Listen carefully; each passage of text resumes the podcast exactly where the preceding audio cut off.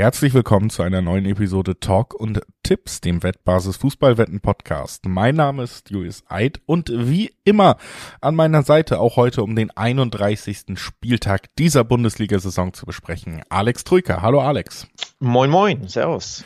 Ja, moin, servus, hallo. Wir sind äh, vollzählig zu zweit, um über den 31. Spieltag zu sprechen. Auch das habe ich schon gesagt. Es ist äh, vermeintlich noch spannend an der Spitze. Ähm, ja, wie lange das so bleibt und was da passiert, das müssen wir jetzt Woche für Woche aufarbeiten. Es ist auch noch spannend unten, was den Abstieg angeht. Auch da ist ja ein bisschen was passiert. Also wir müssen auf jeden Fall aufarbeiten, wie die Liga sich seit unserem letzten Gespräch vor einer Woche verändert hat, denn da passiert im Moment immer eine Menge. Deswegen wollen wir gleich auch reinstarten, besprechen heute wieder alle neun Spiele dieses Spieltags. Bevor wir das machen, aber ein paar kurze Hinweise. Sportwetten sind ab 18 nicht für Minderjährige gedacht und alle Angaben, die wir in diesem Podcast machen, sind Angaben ohne Gewähr, einfach weil sich die Quoten nach der Aufnahme jederzeit noch verändern können. Zu guter Letzt, Sportwetten können Spaß, aber auch süchtig machen und wenn das Ganze bei euch zum Problem wird, könnt ihr euch an den Support der Wettbasis wenden, sei es per Mail oder oder per Live-Chat. Oder ihr guckt mal auf spielen-mit-verantwortung.de vorbei. Auch da gibt es erste Hilfsangebote. Das war unser Vorwort. Worum es geht, ist klar, Alex. Die Bundesliga, der 31. Spieltag. Und zuallererst äh, blicken wir auf zwei Freitagsspiele und ähm, ohne mich zu weit aus dem Fenster lehnen zu wollen, ich glaube, das ist vielleicht das erste Mal, dass das überhaupt passiert mit zwei Freitagsspielen. Und ähm, das liegt vor allen Dingen an dem ersten Spiel, über das wir sprechen wollen, nämlich Leverkusen gegen Köln. Das wurde verschoben, weil Leverkusen das beantragt hat. Denn Leverkusen spielt nächste Woche im Halbfinale gegen die Roma, ist noch in der Euroleague vertreten, hätte Sonntag gespielt und hat gesagt, hey, das ist uns zu wenig Pause, können wir da nicht was machen? Und diesem Antrag wurde stattgegeben. Und deswegen haben wir zwei Freitagsspiele bisschen Chaos drumherum, kann ich auch als jemand, der in Köln wohnt, sagen, dass ich durchaus mitgekriegt habe, hier in NRW musste ein bisschen was umgeplant werden. Auch Polizisten bei so einem Nachbarschaftsduell und Co. sind natürlich dann relativ kurzfristig informiert, hey, wir spielen am anderen Tag. Aber klappt alles. Und jetzt natürlich die Frage, welcher Verein damit besser umgehen kann, dass nochmal ein bisschen Veränderung reinkam. Denn äh, gerade gerade Leverkusen natürlich gefragt, ihren Platz äh, auch um nächstes Jahr Euroleague zu spielen, vielleicht zu verteidigen. Nachbarschaftsduell hast du es genannt. Ja. Ja. Ist das kein Derby? Nein. Ist kein Derby. Okay. Wie viel, wie viel Kilometer trennen die beiden Städte? Null? Weil es eine kann, ich glaube, ich ist, bin, die fließend ist? Ich wohne in Köln und ich, ich glaube, es ist, ich bin schneller im Leverkusener Stadion als im Kölner Stadion. Aber ja. Ja. Äh, Steffen Baumann hat gesagt, ob Derby oder Nachbarschaftsduell, es ist mir egal, wie man das nennt. Ähm, also von daher, ich würde es Derby nennen, du, du vermeidest das. Der, der alte Streit. Mal gucken. Auf jeden Fall wird es hitzig sein, egal wie man das Spiel tituliert. Ich glaube, da wird ein bisschen mehr Feuer drin sein in diesem Spiel, ähm, als in irgendeinem anderen 0815-Spiel, wenn es jetzt gegen, ne, was weiß ich, Stuttgart, Hertha oder Augsburg gehen würde, aus, vor allem aus Kölner Sicht, die das ja ein bisschen, ja, sicherlich ernster nehmen. Für die Leverkusener wird das, denke ich mal, schon ein Spiel sein, dass man halt einfach nur gewinnen will. Und ja, zufällig spielt man halt jetzt gegen den Nachbarn, wohingegen die Kölner, glaube ich, das eher als Ansporn nehmen, ne, so richtig feurig ins Spiel zu gehen. Also ich bin da sehr, sehr gespannt auf diese Partie. Sportlich ähm, durchaus was gegeben, glaube ich. Vor allem, weil zuletzt ja ähm, der FC sich durchaus stabilisiert hat. Jetzt mal die Niederlage ähm, gegen Freiburg ausgeklammert. Davor gab es vier Spiele ohne Niederlage. Also da hat man den Klassenhalt äh, sicher gemacht und sich definitiv von einer besseren Seite gezeigt. Von daher, wenn man da wieder jetzt noch ein paar Prozent mehr raushaut, weil man ja angestachelt ist durch dieses Nachbarschaftsduell-Derby, dann könnte da schon was gehen für den FC. Ja, auf jeden Fall. Also es ist ja auch ein Verein, ähm, die Kölner, die durchaus äh, gerade auch einen Trainer haben, auch ein Spielsystem haben, was von Emotionen lebt. Ne? Wir haben ein paar starke Auftritte auch gegen Gladbach gesehen, seit Baumgart Trainer ist. Also all diese zusätzliche Motivation, Emotionen, das, das ist, glaube ich, immer schon ein Faktor aus Kölner ja. Sicht. Ähm, trotzdem muss man natürlich sagen, dass wir bei Leverkusen über die vielleicht formstärkste Mannschaft der Rückrunde sprechen und äh, auch wenn es am letzten Wochenende dann ja nicht geklappt hat, da war eben der Gegner Union Berlin. Es war auch ein leicht komisches Spiel aus Leverkusener Sicht, muss ich sagen, weil man sich so sehr auf dieses Spiel von Union eingelassen hat. Also man ist, äh, hat sich überhaupt nicht mehr auf die eigenen Stärken, die ja eher in der Offensive liegen, verlassen, sondern selber sehr tief gespielt. Ich glaube, sechs Verteidiger nominell waren namentlich auf dem Platz da bei Leverkusen zu Beginn des Spiels. Also es war ein bisschen ein bisschen anders, ein bisschen abwartender Ansatz, aber klar, trotzdem, äh, sie spielen unter Schabi größtenteils eine zumindest ergebnistechnisch herausragende Saison und ähm, ich glaube, das ist halt eben auch ein Faktor, der für mich schon eine große Rolle spielt. Sie haben die Selbstsicherheit durch die Form und dann natürlich die Qualität bei den Offensivspielern, um eben auch auszunutzen, dass die Qualität bei den Kölnern bestimmten Mannschaftsteilen nicht so hoch ist. Ja, die Form hast du angesprochen. 14 Pflichtspiele ist Leverkusen unbesiegt. Also in der Bundesliga sind sie nicht äh, in der in der Rückrundentabelle äh, nicht mal in den Top 4. Ähm, da sind Freiburg, Mainz, Bayern und Dortmund besser, aber ähm, da sie in der Europa League ja ähm, gute Ergebnisse erzielt haben und da sehr weit bis ins Halbfinale gekommen sind, sind sie tatsächlich sehr, sehr formstark in, in 14 Spielen eben ohne Niederlage. Also ich setze hier ganz ehrlich gesagt auf die Formstärke der Leverkusener und natürlich auf den Heimvorteil. Ähm, jetzt gegen Union war übrigens dein 0-0, ich erinnere mich richtig. Du hast sogar das Ergebnis korrekt prognostiziert bei Union gegen Leverkusen. Also Hut ab dafür. Da 0-0 zu tippen ist schon mal gewagt, ging aber voll auf bei dir. Ich glaube, da hat man sich so ein bisschen, ich, ich nenne es jetzt fast mal ausgeruht aus Leverkusener Sicht. Anlauf genommen, damit man jetzt mal wieder einen Sieg einfährt. Also ich setze hier tatsächlich auf den Leverkusen-Sieg. Ich habe da, ähm, ich will jetzt nicht sagen keine Zweifel, so sicher kann man sich im Fußball nie sein. Aber ich bin guter Dinge, dass sich einfach die bessere Mannschaft durchsetzen wird, egal wie viel ja, Prozentpunkte ähm, Köln emotionalisierter Art draufsetzen wird. Aber ich glaube, die Qualität Leverkusen, das Leverkusens, vor allem die Offensivqualität, sollte sich durchsetzen. Ja, bin ich komplett bei dir. Es ist auch noch ein Heimspiel, also äh, beziehungsweise eher aus Kölner Sicht. Das ist halt ein Auswärtsspiel. Ich finde schon, das macht nochmal einen kurzen Unterschied äh, oder einen kleinen Unterschied, der zusätzlich auf äh, Leverkusen einzahlt und dann würde ich mich wirklich die anschließen wollen. Die Quoten im Dreiweg 1,6er, 1,7er Quoten gibt's im Schnitt auf die Leverkusener. Das ist gut, äh, gut vorstellbar und wäre auch mein Tipp für dieses Spiel. Und damit würde ich sagen, wir haben ja noch eins am Freitag abzuarbeiten. Auch das ist durchaus spannend. Mainz spielt gegen Schalke. Und da haben wir natürlich ein Team, was äh, ja mittendrin ist im Abstiegskampf mit den Schalkern und da ums Überleben kämpft.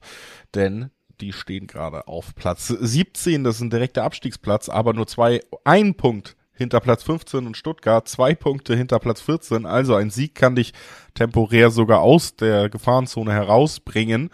Und auf der anderen Seite haben wir die Mainzer, die haben am vergangenen Wochenende auch verloren, sind trotzdem noch in Reichweite der Euroleague-Plätze. Also für beide Teams geht's um noch was. Und äh, jetzt die große Frage, ob Schalke an die an die Sensation, an den späten Sieg gegen Werder anschließen kann vom letzten Wochenende. Tja, das war ein Big Point. Ja. Gegen Bremen. Ein richtiger, richtig, richtig äh, Big, Big Point, mit dem man vielleicht nicht unbedingt äh, während des Spiels noch gerechnet hatte, nachdem sie ja sogar hinten lagen ähm, war das echt eine, ja, eine Mammutaufgabe und äh, hat moralisch sicherlich für einigen Auftritt äh, gesorgt. Den brauchst du aber auch, wenn du noch Mainz fährst. Denn ich habe es ja vorhin schon erwähnt, die sind in der Rückrunde richtig stark drauf. Drittbestes Rückrundenteam. Ähm, super, super schwer zu besiegen, super viel Selbstvertrauen generell über die letzten Monate ähm, gesammelt, haben sich zu Hause auch stark verbessert gezeigt. Ähm, also das wird nur drei Heimniederlagen für Mainz bislang.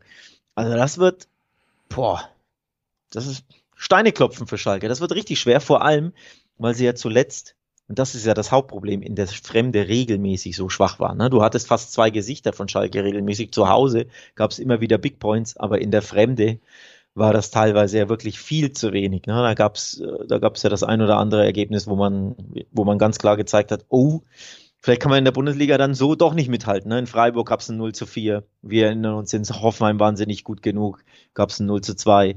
Ähm, jetzt wird es mal Zeit, dass man auch auswärts halbwegs so das Heimgesicht zeigt der letzten Wochen und Monate. Das ist auf jeden Fall so. Es wird Zeit und ähm, ja, es ist einfach wahnsinnig viel Druck auf diesem Spiel und das macht es für mich echt äh, schwer, das zu tippen. Wir haben ja übrigens ziemlich identische Quoten zum anderen Freitagsspiel. Also im Schnitt gibt's 1,65er Quoten auf die Heimmannschaft Mainz und im Schnitt 1,65 Quoten auf die Leverkusener. Und äh, man hat gehört, bei den Leverkusenern habe ich mich eben relativ leicht getan, auf sie zu tippen. Das ist bei Mainz noch nicht so der Fall bei diesem Aufeinandertreffen. Denn Schalke ist für mich schon eine Mannschaft, die ja sicherlich ähm, zumindest als Mannschaft wirklich funktioniert. Das kann man ihnen nicht absprechen, seit äh, Reis da ist. Und natürlich geht es da jetzt wirklich nur ums Überleben. Ne? Mainz hat am vergangenen Wochenende dann auch eher enttäuscht, während Schalke diese Euphorie nochmal mitgenommen hat. Es fällt mir trotzdem immer, immer schwer, auf einen Schalke-Sieg auch zu tippen, weil ich immer äh, Fragezeichen habe, wie genau wollen die mehr Tore schießen als der Gegner. Also für mich fühlt es sich immer so an, Mensch, hier kann Schalke schon schon einen Punkt holen. Aber reicht das am Ende, ne? Ähm, das ist immer so mein Gefühl. Und da ist es zumindest ja auch mal interessant zu erwähnen, dass die Unentschiedenquoten mit 4-10 im Schnitt hier relativ hoch sind für Unentschiedenquoten. Ne? Da sind wir normalerweise immer im mittleren Dreierbereich, so in der Bundesliga oft. Hier haben wir über Viererquoten aufs Unentschieden. Und ähm, das ist auf jeden Fall ein Ergebnis, was ich hier nicht ausschließen wollen würde. Das würde ich auch nicht ausschließen wollen. Ähm, ich könnte mir das auch vorstellen, was ich übrigens bemerkenswert finde, und das ist so ein kleiner Mutmacher für die Schalker oder für alle, die ja vielleicht auch einfach auf Schalke tippen wollen. Mainz hat gegen kein anderes Team in der Bundesliga häufiger kein Tor geschossen als gegen Schalke. In 31 Duellen 17 Mal ohne Tor geblieben, die Mainzer. Ich finde das bemerkenswert und äh, zeigt auf, irgendwie, ja, tut sich Mainz da regelmäßig schwer, nicht nur zu gewinnen, sondern einfach äh, Schalke, den Schalkern überhaupt irgendwie ein Tor einzuschenken. Also das ist ein kleiner Mutmacher. Ähm, du hast ja zuletzt das 0 zu 0 bei äh, Leverkusen Union richtig prognostiziert. Können wir uns ein 0 zu 0 bei Mainz Schalke vorstellen? Ja, absolut. Also spätestens mit der, ähm, spätestens mit der äh, Statistik, die du jetzt auch genannt hast, dass Mainz äh, oft nicht trifft. Schalke habe ich ja schon gesagt, da kann ich mir immer vorstellen, dass sie nicht treffen. Also 0-0 ist für mich wirklich nicht ausgeschlossen. Führt natürlich auch dazu, dass so Tipps wie äh, unter 2,5, beide Teams treffen, nein, ähm, unentschieden, das sind für mich dann eben auch die Tipps, die, ja, die ich so auch mitgehen würde. In den letzten 16 Spielen hat er Mainz nur in einem einzigen Spiel kein Tor geschossen. Jetzt zuletzt beim 0 zu 3 in Wolfsburg. Ansonsten in den letzten 16 immer mindestens ein Tor geschossen, häufig sogar, sogar mehr als eins, weil sie ja eben so unglaublich stark drauf sind in 2023. Also, da hat Schalke, wie gesagt, einiges vor, wenn sie hier erneut äh, die Null halten wollen, was ihnen eben gut gelingt gegen, äh, gegen Mainz. Aber das wird nicht leicht werden. Gerade nicht am Mainzer Bruchweg und gerade nicht gegen das äh, Bo Svensson Mainz des Jahres 2023. Ich kann mir das unentschieden vorstellen, aber logisch, Mainz ist hier der Favorit, 1,65er Quoten zeigen das ja auch auf, ne? Ja, zeigen es auf jeden Fall auf, aber trotzdem, ähm, ich bin hier so ein bisschen. Ich habe so ein Gefühl, dass Schalke noch lange, lange da äh, ja mitkämpft, um zumindest den Relegationsplatz. Ein Punkt würde genau das ja auch bedeuten, ähm, dass man da eventuell sogar wieder anschließt und deswegen kann ich mir schon gut vorstellen. Würde aber sagen, lass uns äh, so langsam weiter Richtung Samstag ziehen. Auch da haben wir natürlich einige spannende Spiele, unter anderem das Duell zwischen Augsburg und Union Berlin. Augsburg so ein bisschen mit Platz 13, 31 Punkten im Moment der, der erste Verein oder der letzte Verein, der für mich noch im, im Abstiegskampf steckt. Also alle darüber sind für mich so langsam aus dem Schneider, nur Augsburg noch so bisschen in Gefahr, weil sie eben ja. trotzdem auch nur drei Punkte vom Relegationsplatz entfernt sind. Äh, darüber hast du dann Werder, die sind nochmal vier Punkte höher. Das sollte nicht mehr so brenzlig werden. Also Augsburg immer noch in Gefahr, das muss man feststellen. Und Union Berlin immer noch im Kampf um die Champions League. Absolut. Ähm, also da geht's für beide um richtig, richtig viel. Äh, das wird, das wird richtig knackig. Ähm, die Unioner nur noch zwei Punkte vor Leipzig, vor Platz fünf. Jetzt spielen ja Freiburg und Leipzig gegeneinander an diesem Wochenende. Das Spiel besprechen wir gleich. Also die nehmen sich die Punkte weg, heißt Union. Kann der strahlende Sieger im Kampf um die Champions League sein, wenn sie hier in Augsburg gewinnen und gleichzeitig können die Augsburger da unten nochmal richtig reinrutschen, was wir so ja in den letzten Wochen auch nicht auf dem Schirm hatten, weil die ja irgendwie ja seit Wochen sechs, sieben, acht Punkte Vorsprung hatten, ne? Aber sich so richtig dann doch nicht retten konnten oder absetzen konnten und jetzt plötzlich ja holt Stuttgart regelmäßig Punkte, holt Bochum regelmäßig Punkte, holt Schalke regelmäßig Punkte. Und dann kann es richtig kitzlig werden da unten. Also spannend. Ich nehme es mal vorweg. Ich setze hier auf Union. Ich glaube, Union kann die Augsburger da unten richtig reintreten, reinkicken. Ja, also ich meine, klar, äh, ist jetzt auch nicht also du hast es so gesagt, so ein bisschen gesagt, als wäre das jetzt ein äh, Underdog-Tipp, aber Union Berlin ist ja eine Champions League-Mannschaft, ne? Also wir ja, reden ja, ja jetzt nicht über 13. Champions League-Mannschaft klingt jetzt so, als wenn sie schon da spielen würden. Ja, ich, also werden sie am Ende der Saison. Werden sie. Oh, um, ähm, okay. Und äh, dafür brauchen sie jetzt auch diesen Sieg, glaube ich, bei dir.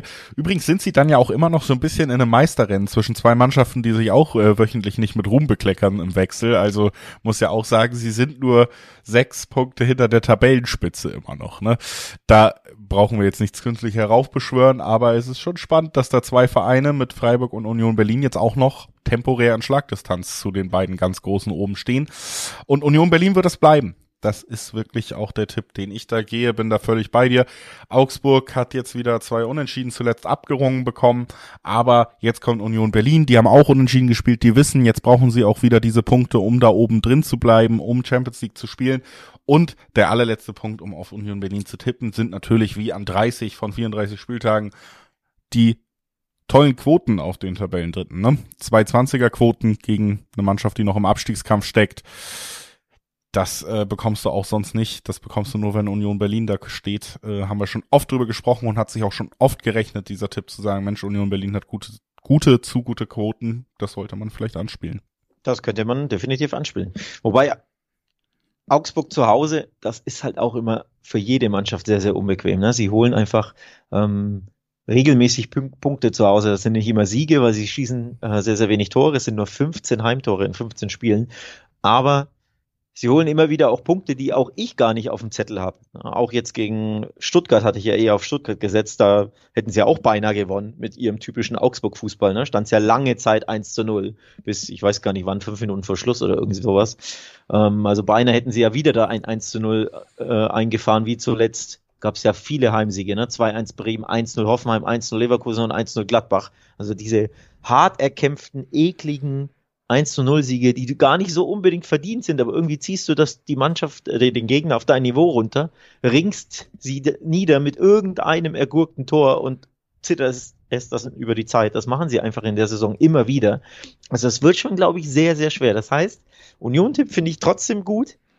Wenn Union gewinnt, maximal aber mit einem Torvorsprung. Vielleicht, das ist jetzt mal mein, mein Ergebnistipp, reicht ja mal andersrum zu einem dreckigen 1 zu 0 von Union bei Augsburg und nicht für Augsburg zu Hause gegen den Gegner. Also 1-0 Union. Dreckig, ja. auf Augenhöhe, irgendwie reinrumpeln, ein Tor, vielleicht auch gern nach Standard oder ein Elfmeter oder sowas. Und dann hätte jeder gesagt, eigentlich kann das auch 0-0 ausgehen. Aber diesmal gewinnt halt Union knapp in Augsburg. Ja, auf jeden Fall vorstellbar. Wie gesagt, würde ich mich auch anschließen. Gute Quoten gibt's auch. Lass uns weitergehen zum nächsten Spiel. Gladbach gegen Bochum. Das zweite Duell gegen eine Borussia von Bochum in, in dieser Woche quasi. Zuletzt ging es ja gegen Dortmund und man konnte da einen Punkt abtrotzen. In äh, Hand in Hand Arbeit mit dem Schiedsrichterteam hat man das geschafft. Herzlichen Glückwunsch da nochmal. Ah, und, ja, ja, ja, ähm, dann äh, Selbst ja, eine Woche hat später man sich, sitzt der Stachel noch tief. Also ich äh, keiner verweigere die Aussage. Ähm, wir reden über die Mannschaft auf dem Relegationsplatz und natürlich über eine Tabellensituation, in der jeder Punkt Gold wert sein kann. Bochum hat so ein bisschen, finde ich, immer das Problem, wenn du da unten jetzt in die Tabelle guckst, wir haben nur noch vier Spieltage und sie haben das schlechteste Torverhältnis und das auch, äh, ja, zumindest mit fünf Toren vor den Schalkern, also noch fünf Tore schlechter als die Schalker und alle anderen Vereine sind deutlich besser aufgestellt, was das Torverhältnis angeht. Ich finde das so eine Problematik, weil ihnen die Punkte vielleicht am Ende nicht unbedingt reichen werden, wenn es so eng ja. ist. Ne? Mhm. Das heißt, Bochum ist eigentlich darauf angewiesen, jetzt noch ein, zwei Siege zu holen, nicht nur mit den Unentschieden da im Rennen zu bleiben, denn ansonsten wird die Tordifferenz vielleicht zum Problem. Und die große Frage ist, äh, ja, warum denn eigentlich kein Sieg gegen Mönchengladbach? Denn ja, man kann echt nur nach den letzten beiden Bundesligaspielen nochmal anschließen, was wir hier schon öfter gesagt haben. Die wollen einfach nur Sommerpause. Ja, die wollen nur Sommerpause, aber um deine Frage zu äh, beantworten, warum denn nicht ein Auswärtssieg der Bochumer? Ja, weil sie auswärts spielen. Ähm, denn da sind sie die zweitschwächste Mannschaft der Bundesliga. Zwei magere Siege und zwei magere Remis macht acht magere Punkte in der Fremde in der Saison. Nur die Hertha ist noch wesentlich schwächer in der Fremde. Ähm, also gut, die Abstiegskandidaten sind alle schwach. Auch Stuttgart hat nur einen Sieg ähm, auswärts geholt, auch Schalke. Aber eben in der Fremde ist Bochum nicht das gleiche Bochum wie eben zu Hause, wo sie zeigen können, dass sie über ihre Leidenschaft ähm, ja auch den Top-Teams, ne, auch, auch in dem Fall dem BVB, wenn auch mit ein wenig Glück einen Punkt abtrotzen können. Aber in der Fremde sind sie einfach regelmäßig sehr, sehr schwach. Das könnte die Antwort auf deine Frage sein, warum nicht ein Bochum-Sieg? Ja, also ist tatsächlich dieser Punkt, der es so ein bisschen schwerer zu fassen macht. Ich finde, man hat auch natürlich beim Dortmund-Spiel äh, letzte Woche gemerkt, was für eine unfassbare Atmosphäre da war und ähm, dass das sicherlich auch hilft einer Mannschaft. Trotzdem, ja, für mich ist tatsächlich äh, Gladbach eine Mannschaft oder es ist fast irgendwie unfair oder für alle Leute, die tippen wollen. Weil es ja überhaupt, es ist ja ganz schwer einzuschätzen, ob wir jetzt darüber reden, wie sich diese Mannschaft präsentieren kann, was für eine Klasse sie haben, oder ob sie einfach, so wie oft in dieser Saison, wirklich keine Lust haben und dann auch vollkommen unabhängig von ihrer Qualität was gewinnen. Äh, oder was verlieren, ne? Und das ist, ehrlich gesagt, muss ich schon sagen, habe ich so ein bisschen das Gefühl, dass wir hier äh, ein Spiel sehen könnten, wo eben ein großes Gefälle in Motivation und Zielsetzung ist. Ne? Wir haben Bochum, mhm. die funktionieren, du siehst auch, die wollen kämpfen und für die geht's um alles. Und auf der anderen Seite hast du Gladbach und das muss man einfach sagen, wenn denen ein richtig unangenehmer Gegner jetzt gegenübersteht und wir haben oft genug gesehen, so richtig Lust haben die eigentlich gar nicht. Warum sollte Gladbach unbedingt dieses Spiel gewinnen, ne? mit dieser Einstellung gegen diese Einstellung der Gegner? Und für mich ist, ich sage jetzt mal so, auch mein Lieblingstipp hier natürlich einfach interessant. Es gibt nämlich 1,9er bis 2er Quoten auf die doppelte Chance. Also unentschieden oder glatt, äh, unentschieden oder Bochum. Also die Bochumer nehmen hier mindestens einen Punkt mit gegen ein, ein Gladbach, was ihnen überhaupt nichts auf der Motivationsebene entgegensetzen kann. Finde ich, äh, spricht mich schon an. Spricht mich auch an. Äh, ein Sieg in neun Spielen für die Gladbacher übrigens zuletzt. Das war ein 2-0 gegen Wolfsburg. Ansonsten ja, jetzt auch wieder zwei Niederlagen in Folge gegen Stuttgart und Union. Ähm, gut, das 1 zu 1 in Frankfurt war auch eher glücklich. Da hat ja Frankfurt unfassbar viel verballert.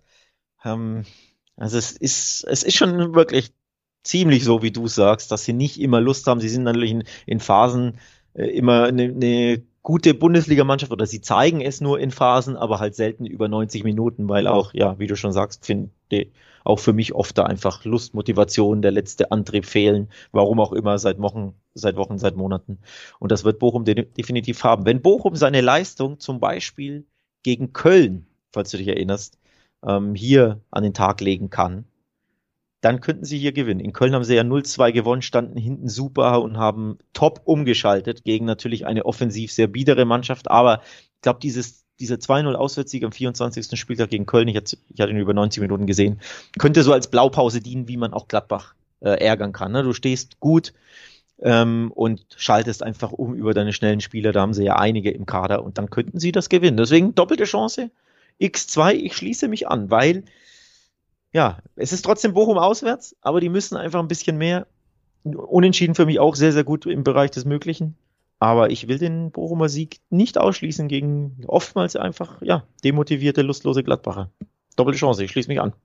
Sehr schön, dass wir uns da einig sind. Ähm, und es ist, wie gesagt, ja auch quotentechnisch plus doppelte Chance, äh, haben wir oft drüber geredet. Nehme ich immer gerne mit und ist auch hier der Fall. Und was ich natürlich auch immer gerne mitnehme, ist eine mögliche Revanche für ein Pokalspiel. Wir haben vor gar nicht allzu langer Zeit in der Pokalfolge drüber geredet. Mensch, es passiert ungewöhnlich oft, dass sich Spiele wiederholen und auch den Fall haben wir ja tatsächlich jetzt hier wieder, ne? Haben wir in der Pokalfolge gar nicht erwähnt. Freiburg empfängt Leipzig zum zweiten Mal äh, in dieser Woche. Und man muss damit einsteigen zu sagen, das erste Mal ging richtig in die Hose. Das ging richtig in die Hose, auch für uns übrigens. Wir hatten ja Freiburg auf dem Zettel. Ähm, Kann aber ich mich ich glaub, nicht erinnern. Für dich vielleicht. Ich, ja, meine Erinnerung ist da ein bisschen besser. Aber ähm, ja, ich glaube nicht nur wir, sondern wer hatte das schon auf dem Zettel, dass nicht nur Leipzig in, in Freiburg gewinnt, okay, ne? Logisch, das, das haben sie drauf. Aber dass Freiburg so dermaßen keinerlei Gegenwehr zeigt, von fast vom Anpfiff weg, dass sie wirklich ja desaströs verteidigen, körperlos verteidigen in einem Heimspiel wohlgemerkt, wo sie ja eigentlich immer genau das Gegenteil an den Tag legen. Also das konnte man nicht, das konnte man nicht kommen sehen. Ich glaube, das war ein Schock nicht nur für die Freiburger, sondern fast schon für ganz Deutschland, wie, wie leicht es da Leipzig hatte, dass sie natürlich die spielerische Klasse haben, ist ja eh klar. Und die individuelle Klasse war, war enorm, ne? mit Olmon und Kunku, der jetzt wieder fit ist und auch direkt wieder in Form gekommen ist.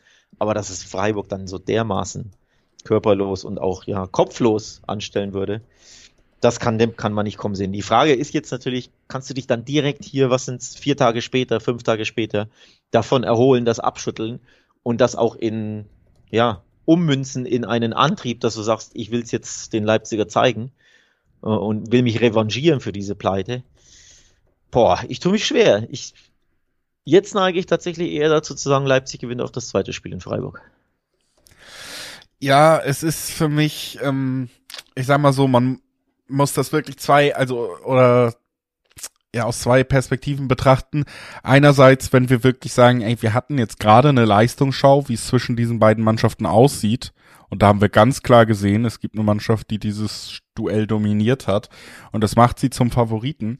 Auf der anderen Seite äh, erinnere ich mich, dass wir auch mit Leipziger Beteiligung natürlich genau dieses Spiel auch hatten. Ne? Man hat am Ende gegen Union Berlin letztes Jahr im Pokal sich durchgesetzt im Halbfinale, am Wochenende gegen Union Berlin gespielt und verloren, obwohl man im Pokal gewonnen hat. Und das ist für mich rein vom Gefühl her wieder irgendwie eine realistische Herangehensweise, weil wir reden natürlich trotzdem über Mannschaften, die beide eine gute Saison spielen. Wir reden, glaube ich, bei Freiburg auch über eine Mannschaft, die ja mit dem Trainer gemeinsam es immer gut hinbekommt, ihre Ansprüche zu formulieren und äh, glaube ich auch im Kern wirklich eine sehr gesunde Mannschaft ist. Und deswegen habe ich irgendwie so ein Gefühl, vielleicht geht man da doch raus mit nochmal der extra Motivation, während die Leipziger so ein bisschen mit dem, naja, Job erledigt Gefühl eher reingehen. Also ich sag mal so, das kommt eben auch noch dazu. Also Bauchgefühl und Quote. Wir kriegen ja halt eine Viererquote auf Freiburg zu Hause, ne? Ja, äh, Job erledigt Gefühl übrigens. Das kannst du nicht an den Tag legen. Mit Blick auf die Tabelle ist ja Vierter gegen Fünfter. Wenn Leipzig gewinnt, springt Leipzig auf den Champions League Platz, überholt Freiburg. Wenn Freiburg gewinnt, wäre das ein monströser Schritt Richtung Champions League Quali. Weil du dann ja fünf Punkte Vorsprung hast vor Leipzig, deinem ersten Verfolger weil nur noch was, dann drei Bundesligaspielen. Oder vier? Drei. So. Also das war, das wäre, ja, ich will jetzt nicht sagen, man würde schon mit einem Bein in der Champions League stehen, aber würde man ja faktisch dann ja schon, rein rechnerisch, rein mathematisch, punktetechnisch. Also es ist ein unfassbar großes Spiel für beide Mannschaften. Da geht's, da geht's um, um fast schon um die halbe Champions League Teilnahme, ne? Von daher, wow, ja. Ähm, das sollte in die Köpfe der, der Freiburg zumindest rein. Denn irgendwie die Chance ins Pokalfinale einzuziehen, das war nicht so richtig drin, hatte ich das Gefühl, am, am Dienstag in den Köpfen der Freiburger. Ja, also es war, es war wirklich irgendwie überraschend schwach, diese, dieser Auftritt. Aber ich glaube, ja, gerade weil es vielleicht auch so überraschend war, glaube ich, ich glaube irgendwie an diese Gegenreaktion. Ich, mhm. ich glaube, es wird enger werden. Also wir werden nicht eine Wiederholung dieses Spiels sehen. Dafür sind die Mannschaften dann meiner Meinung nach beide doch zu gut. Du ja. hast äh, hier, glaube ich, schon die Chance auf eine Revanche. Und diese Chance ist natürlich einfach mit dieser Viererquote so spannend für mich dotiert zusätzlich, dass ich äh, tatsächlich hier sag und natürlich habe ich jetzt schon ein paar Mal auch mit Disclaimer und so gesagt, es ist ein Bauchgefühl, aber ich glaube, diese Revanche ist möglich und damit auch eine super Quote.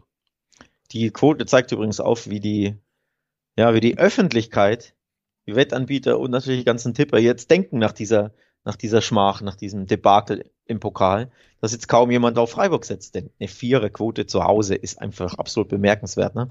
Ähm, bemerkenswert hoch. Ähm, wir sollten ja nicht vergessen, dass die Freiburger bisher in der Bundesliga nur zwei Heimspiele verloren haben und die zweitbeste Heimdefensive stellen mit zwölf Gegentoren. Nur Union hat weniger. Also das ist schon eine ziemliche Festung da im Breisgau. Das ist super, super schwer in Freiburg zu gewinnen. Und jetzt hast du als Freiburg plötzlich vierer Heimquoten gegen Leipzig, die eigentlich, die ja nicht mal auswärts stark sind. Ne? Ähm, die sind ja nur Achter in der Auswärtstabelle, haben ein Drittel ihrer Gastspiele nur gewonnen. Fünf von 15. Also man kann hier natürlich völlig zu Recht dann anmerken, Pokal hat halt eigene Gesetze. das war dieses Pokalspiel. Das ist einfach immer wieder mal eine Anomalie. Siehe regelmäßig Gladbach gegen Bayern zu Hause, ne? wo sie plötzlich dann 5-0 die Bayern abschlachten. Letztes oder vorletztes Jahr im Pokal. Solche Pokalspiele sind auch manchmal einfach etwas Unerklärliches, wo auch unerklärliche ja, Leistungen zustande kommen und dann dementsprechend Ergebnisse. Die Normalität ist ja eher die Bundesliga. Heißt, das hier wird ein super enges Spiel. Super eng. Augenhöhe, Fighting, Kampf, und dann macht ein Törchen den Unterschied in die eine oder in die andere Richtung oder gar kein Tor macht den Unterschied und wir bekommen ein Remis. Und da neige ich fast jetzt hier nach was sechs Minuten Spielbesprechung fast dazu zu sagen, dieses Spiel könnte doch Remis ausgehen. Ja, also würde ich auch überhaupt nicht ausschließen wollen. Es ist natürlich durch die hohe Quote jetzt auch so, dass sich auch die doppelte Chance hier lohnen kann, ne? Absolut, ähm, absolut. weil, weil durch diese hohe Quote auf Freiburg, wenn wir da auf die doppelte Chance Freiburg gehen, also Heimsieg oder Unentschieden, kriegen wir immer noch 1,9er bis 2er Quoten auf die doppelte Chance. Also auch das finde ich schon interessant.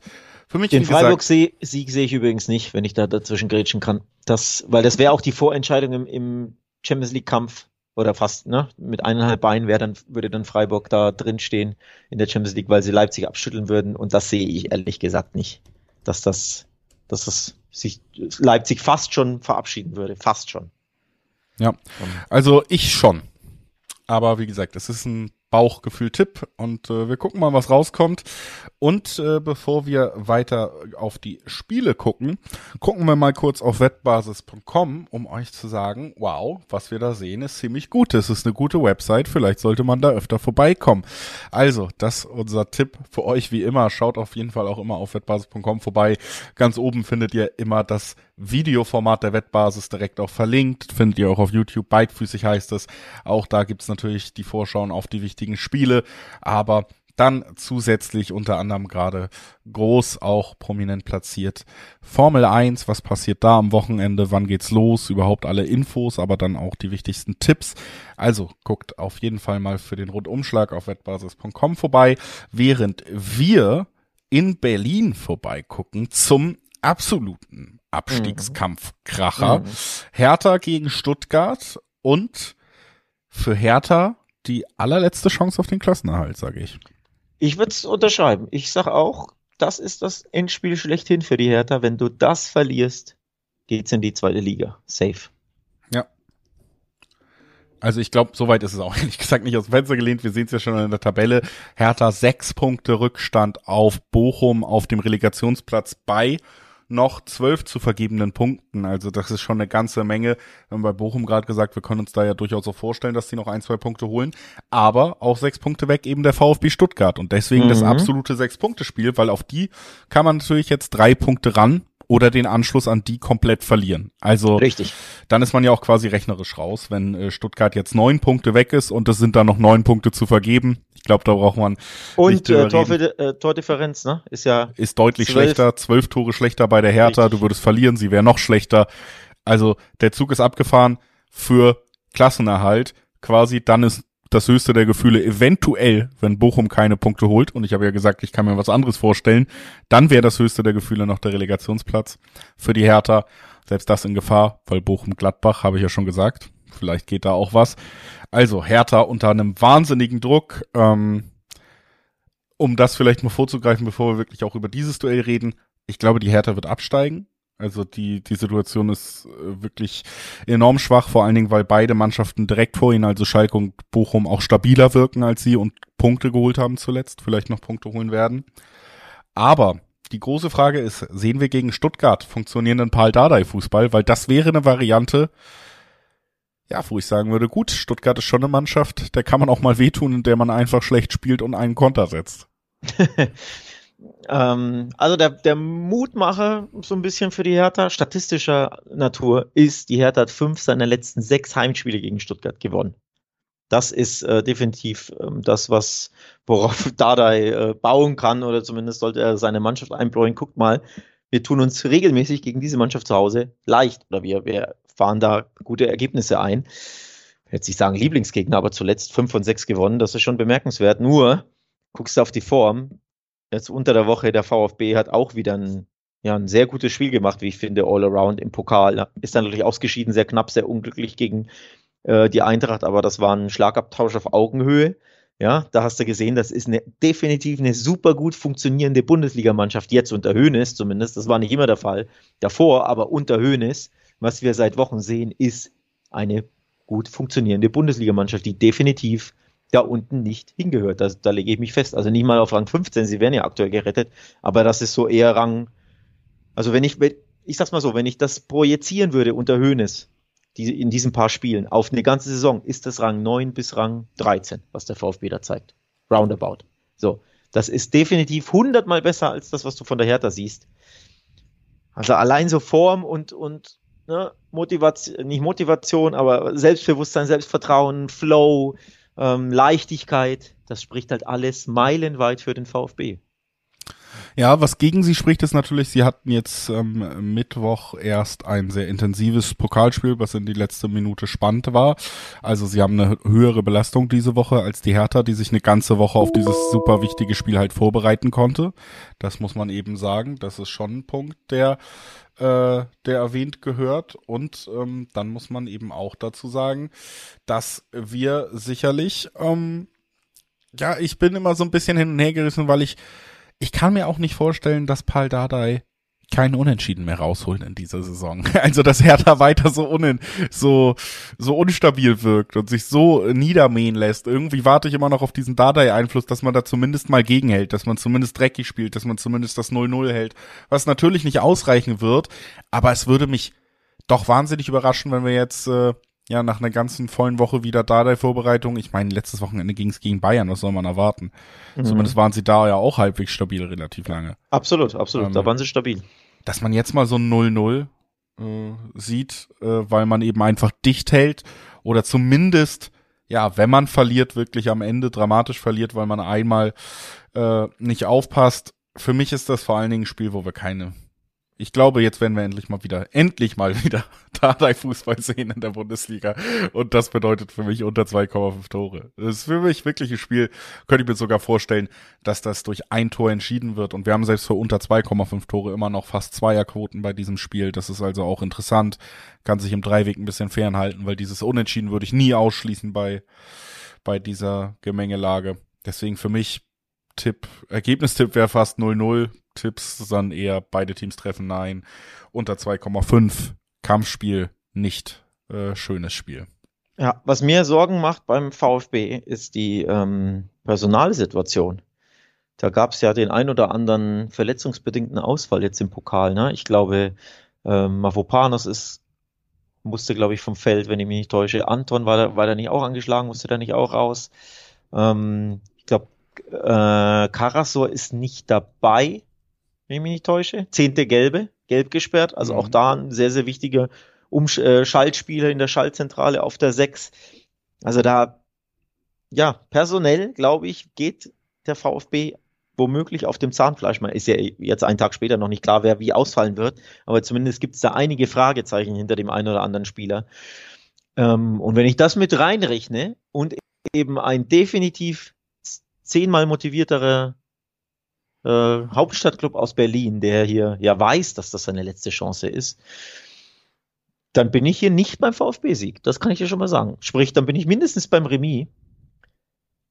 Und ja, und jetzt gilt es natürlich abzuwägen, wie sehr kann Hertha unter Dada nicht nur sein 0-0-1-1 irgendwie rausgrinden, sondern vielleicht auch den einen Lucky Punch setzen durch, keine Ahnung, Luke Bacchio, Geniestreich oder ne, wer auch immer. Plattenhart haut mal eine Flanke auf irgendeinen Schädel.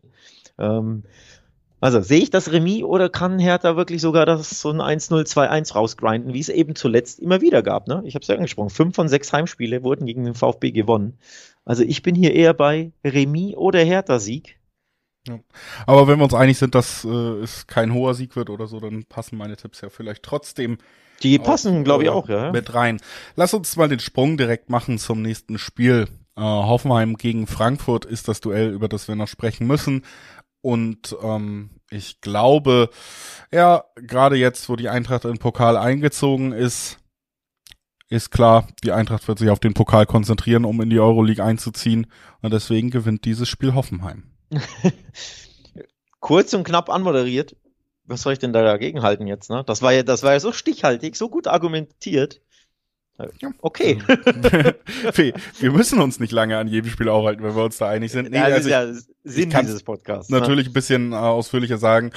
Äh, trotzdem, Frankfurt hatte die Doppelbelastung. Hoffenheim ist natürlich noch im Abstiegskampf, hat aber jetzt ein paar gute Spiele wieder geleistet und natürlich sind wir uns einig, sind jetzt nicht unbedingt die Standard-Abstiegsmannschaft von der Qualität im Kader. Ich glaube, sie können Frankfurt wehtun. Frankfurt spielt auswärts, auch noch ein Negativpunkt für sie neben der Doppelbelastung. Und wir haben ja wirklich in der Liga einfach, und das haben wir öfter gesehen bei Frankfurt, ist ja auch keine Überraschung, eher das negative Gesicht gesehen in der Rückrunde. Jetzt hast du natürlich durch den Pokalfinaleinzug wieder mal die europäische Qualifikation im Blick, aber eben nicht mehr in der Bundesliga unbedingt, sondern du hast diese zweite Variante auch noch aufgemacht bekommen. Du hast einen angeschlagenen Kolumani bringen müssen, um das Spiel zu gewinnen. Also wirst du auch weiter personell da vielleicht sogar schonen müssen nach diesem Spiel unter der Woche. Und deswegen glaube ich, Hoffenheim hat hier gute Chancen, den Pokalfinalisten. Ja, wir haben es oft Europakater genannt, was Frankfurt angeht. Jetzt ist es halt K.O.-Spielkater. Äh, ich glaube, der ist wieder im Bereich des Möglichen und damit gute Chancen für Hoffenheim auf den Sieg. Oder aber dieser Sieg seit Wochen, Monaten ohne Dreier, zumindest in der Bundesliga gab es ja den letzten im äh, Mitte Februar. Oder aber dieser Sieg gibt dir endlich mal Auftritt. Gibt, ja, äh, hat der letzte Pokalsieg ja auch nicht. Ja, hat er auch nicht. Ähm, gegen Union war das, ne? Am ja. Anfang April, ja, stimmt. Dann danach folgte auch direkt eine Niederlage Leverkusen. Ja, nichtsdestotrotz kann dir ja ein bisschen Selbstbewusstsein mal wieder geben. Ach, so fühlt sich das an zu gewinnen. Und jetzt ist Hoffenheim ja auch nie unschlagbar, ne? Also du sprichst von Hoffenheim fast schon so, als wenn sie jetzt bei Union oder in Mainz oder so spielen müssten, wo man klar sagt, boah. Nee, ich sag, also ich spreche überhaupt nicht äh, unbedingt über Hoffenheim, sondern ich sag, äh, ich, es gibt genug Gründe, warum Frankfurt wackeln könnte dieses Wochenende und dann ist Hoffenheim für mich stark genug, um das auszunutzen. So, das, hm. das ist der Punkt. Was ist der Punkt? Zwei Fehlerquoten äh, übrigens im Dreieck. Blick auf die Tabelle sollte, äh, wäre dieses Mindset, wenn du das an den, wenn, wenn Frankfurt das an den Tag legst, so wie du, wäre das nicht unbedingt förderlich, denn sie sind ja nur drei Punkte von Platz sieben entfernt. Und auch Platz sieben nochmal kann zur, oder wird sogar zur Conference League Teilnahme berechtigen, wenn Leipzig den Pokal gewinnt. Wenn Frankfurt den Pokal gewinnt, logisch, dann sind sie in der Europa League. Aber wenn Leipzig das Ding gewinnt, Platz sieben auch Europa. Also Frankfurt sollte nicht komplett in der Bundesliga abschenken, weil sie sagen, wir haben den Matchball in den eigenen Händen. Das soll, hätten sie seit Februar nicht machen sollen. Aber Richtig. Äh, offenbar, ja. Ähm, ob sie es wissentlich machen oder eher unwissentlich, weil es halt nicht funktioniert, sei ja auch mal dahingestellt. Also ich bin, ich verstehe die Argumentation, ich gehe da irgendwo noch ein, auch ein Stück weit mit, aber es ist trotzdem Hoffenheim, die jetzt auch ja wieder zwei Spiele in Folge äh, verloren haben. Unter anderem zu Hause gegen Köln 1 zu 3 und das war, hatten wir, falls du erinnerst, beide überhaupt nicht auf dem Zettel. Und das war der FC. Die ja. spielerisch nicht gerade so starke Fußballmannschaft, die dir drei eingeschenkt hat. Dass Frankfurt spielerisch ein bisschen besser ist, haben wir ja unter der Woche gesehen. Ja, aber Frankfurt auch oft eben Probleme vor dem Tor, wenn Kolumani weiter angesch äh, angeschlagen ist, ich glaube ans Ligagesicht und das ist halt im Moment wirklich nicht besonders gut. So. Na gut. Äh, Dann sage ich, äh, um dagegen zu halten, ich, ich sag, das geht Remis aus. Okay. Hoffenheim hat ein bisschen seinen, seinen Flow verloren, Frankfurt kriegt ein bisschen Auftrieb und dann gibt's halt mal ein Unentschieden auf Augenhöhe. Ist ein schönes zweite zwei Tore auf beiden Seiten übrigens, kann man ja auch mal hier antippen, ne? Ja. Nicht Dreiweg, sondern ich sage beide treffen und äh, kann mir ein unterhaltsames 2 zu 2 vorstellen. Gut, dann äh, kommen wir zum Topspiel und äh, ja auch zu den letzten beiden Spielen in unserer Besprechung und damit auch zum Titelkampf, denn sowohl Bayern München als auch Borussia Dortmund stehen noch auf dem Zettel. Als erstes müssen wir über Werder Bremen äh, und Bayern München sprechen. Das ist das Spiel am Samstagabend. Bayern kann vorlegen, den Vorsprung, den sie an der Tabelle haben, erstmal wieder ausbauen und schockschwere Not, der aus dem Fensterlehner der Folge kommt, das werden sie nicht tun. Ich äh, sage, Werder Bremen holt hier mindestens einen Punkt endlich mal ein knackiger Tipp. Oder? Doppelte Chance, 350er bis 360er Quoten. Kannst du bitte erwähnen, okay, ich mache es jetzt ja eh automatisch für dich, dass es Achterquoten auf Werder Bremen gibt? Selbst das Achter. würde ich nicht ausschließen wollen. Achterquoten, wo kommt denn die, kannst du mir erklären, wo diese Achterquote herkommt? Nein. Mit Blick auf, mit Blick auf das Bayern der letzten Wochen unter Tuchel, die ja alles sind, nur nicht die Bayern der letzten zehn Jahre. Wo kommt denn diese Achterquote für Bremenheim, die ein wohlgemerkt ein Heimspiel haben? Die spielen nicht in München. Da würde ich es ja halbwegs noch verstehen. Auch da wäre sie mir zu hoch. Aber die spielen zu Hause gegen diese Bayern, die sich ja selbst gegen die desaströse Hertha sehr schwer getan haben bis in die zweite Halbzeit. Ne? Das war ja ein, ja, ein biederer, biederer Pflichtheimsieg, aber das war ja alles andere als das glanzvolle Bayern, das man ja kennt. Und dann spielen die jetzt in Bremen. Und Bremen hat eine Achterquote. Bremen hat vor allen Dingen halt auch ein emotionales Publikum, was richtig Bock, richtig Bock auf dieses Spiel haben wird. Bremen ja. hat zumindest offensiv die Möglichkeiten, Bayern weh zu tun. Das haben sie nämlich bei jeder Mannschaft in dieser Liga. Und ganz wichtig eben auch für mich der Punkt, du hast es gesagt, Bayern hat jetzt mal wieder gewonnen gegen die Hertha. Das ist die Mannschaft auf Platz 18, der für mich sicherste Absteiger. Und sie haben es ja nicht mal wirklich, vor allen Dingen bei der Problemstelle eins, die sie haben, nämlich in der Offensive überzeugend getan. Sie haben sich ja trotzdem schwer getan. Sie brauchten diesen Dosenöffner. Es war sicherlich kein Fußballfest. Und das ist für mich eben im Moment der Punkt bei den Bayern, der für mich ganz, ganz viel Gefahr rausnimmt für sie. Denn ich finde wirklich, sie wirken nicht wie eine Mannschaft, die immer in der Lage ist, ein Tor gegen dich zu erzielen. Die immer in der Lage ist, noch ein Tor nachzulegen, wenn sie den Ausgleich kassieren.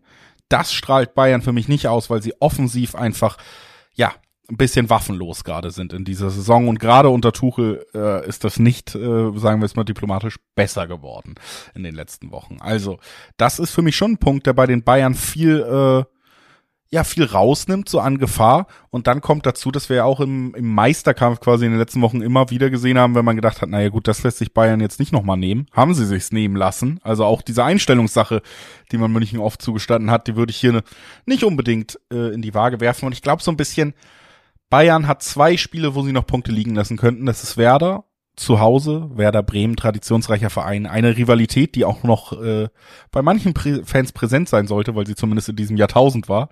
Also sehr heißes Duell. Und dann noch Leipzig ähm, äh, in, in zwei Wochen, glaube ich. Aber ja, ich glaube, Bayern kann hier stolpern.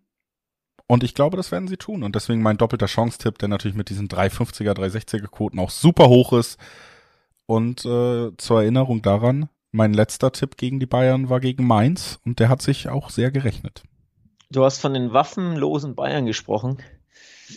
Ja, ihr Glück ist, dass Werder Bremen nicht verteidigen kann. Ähm, dass es einfach nicht seriös macht. In den letzten neun Spielen gab es immer Gegentore. Immer. Und zwar immer zwei Stück oder mehr. Muss man sich mal vorstellen. Nicht mal zu null wäre ja das höchste der Gefühle, aber nicht, sie haben ja es nicht mal geschafft, dass sie wenigstens mal nur ein Gegentor kassieren, die Bremer. Die kassieren ja immer zwei. Selbst Schalke hat ja zweimal getroffen gegen sie. Selbst die Hertha hat ja zweimal getroffen gegen äh, Werder Bremen. Da gab es natürlich das 4 zu 2 für Werder, das war ein, tolles Spiel aus Werder Sicht in, in Berlin, aber auch da hast du ja zwei kassiert. Na, gegen Mainz hast du zwei kassiert, gegen Hoffenheim hast du zu Hause zwei kassiert, als die noch mitten im Abstiegskampf stecken. Gut, die sind jetzt wieder zurück im Abstiegskampf. Gegen Gladbach, die seit Monaten keine Lust haben, hat Werder Bremen zwei Gegentore kassiert. Gegen Augsburg hat Werder Bremen zwei Gegentore kassiert. Dann wird man wohl gegen Bayern Achtung, Prognose, wird diese Serie mindestens weitergehen. Also zwei Gegentore gegen Bayern, eigentlich fast schon einprogrammiert. Ich glaube, es wird eins. Ich glaube, es wird ein 2-1 oder 1-1 Spiel.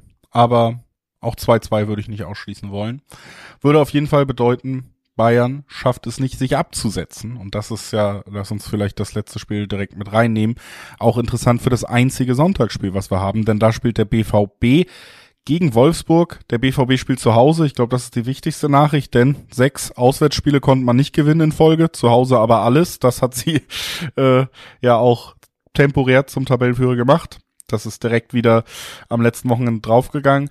Ich glaube, ähm, dass hier natürlich auch viel eine Rolle spielen wird.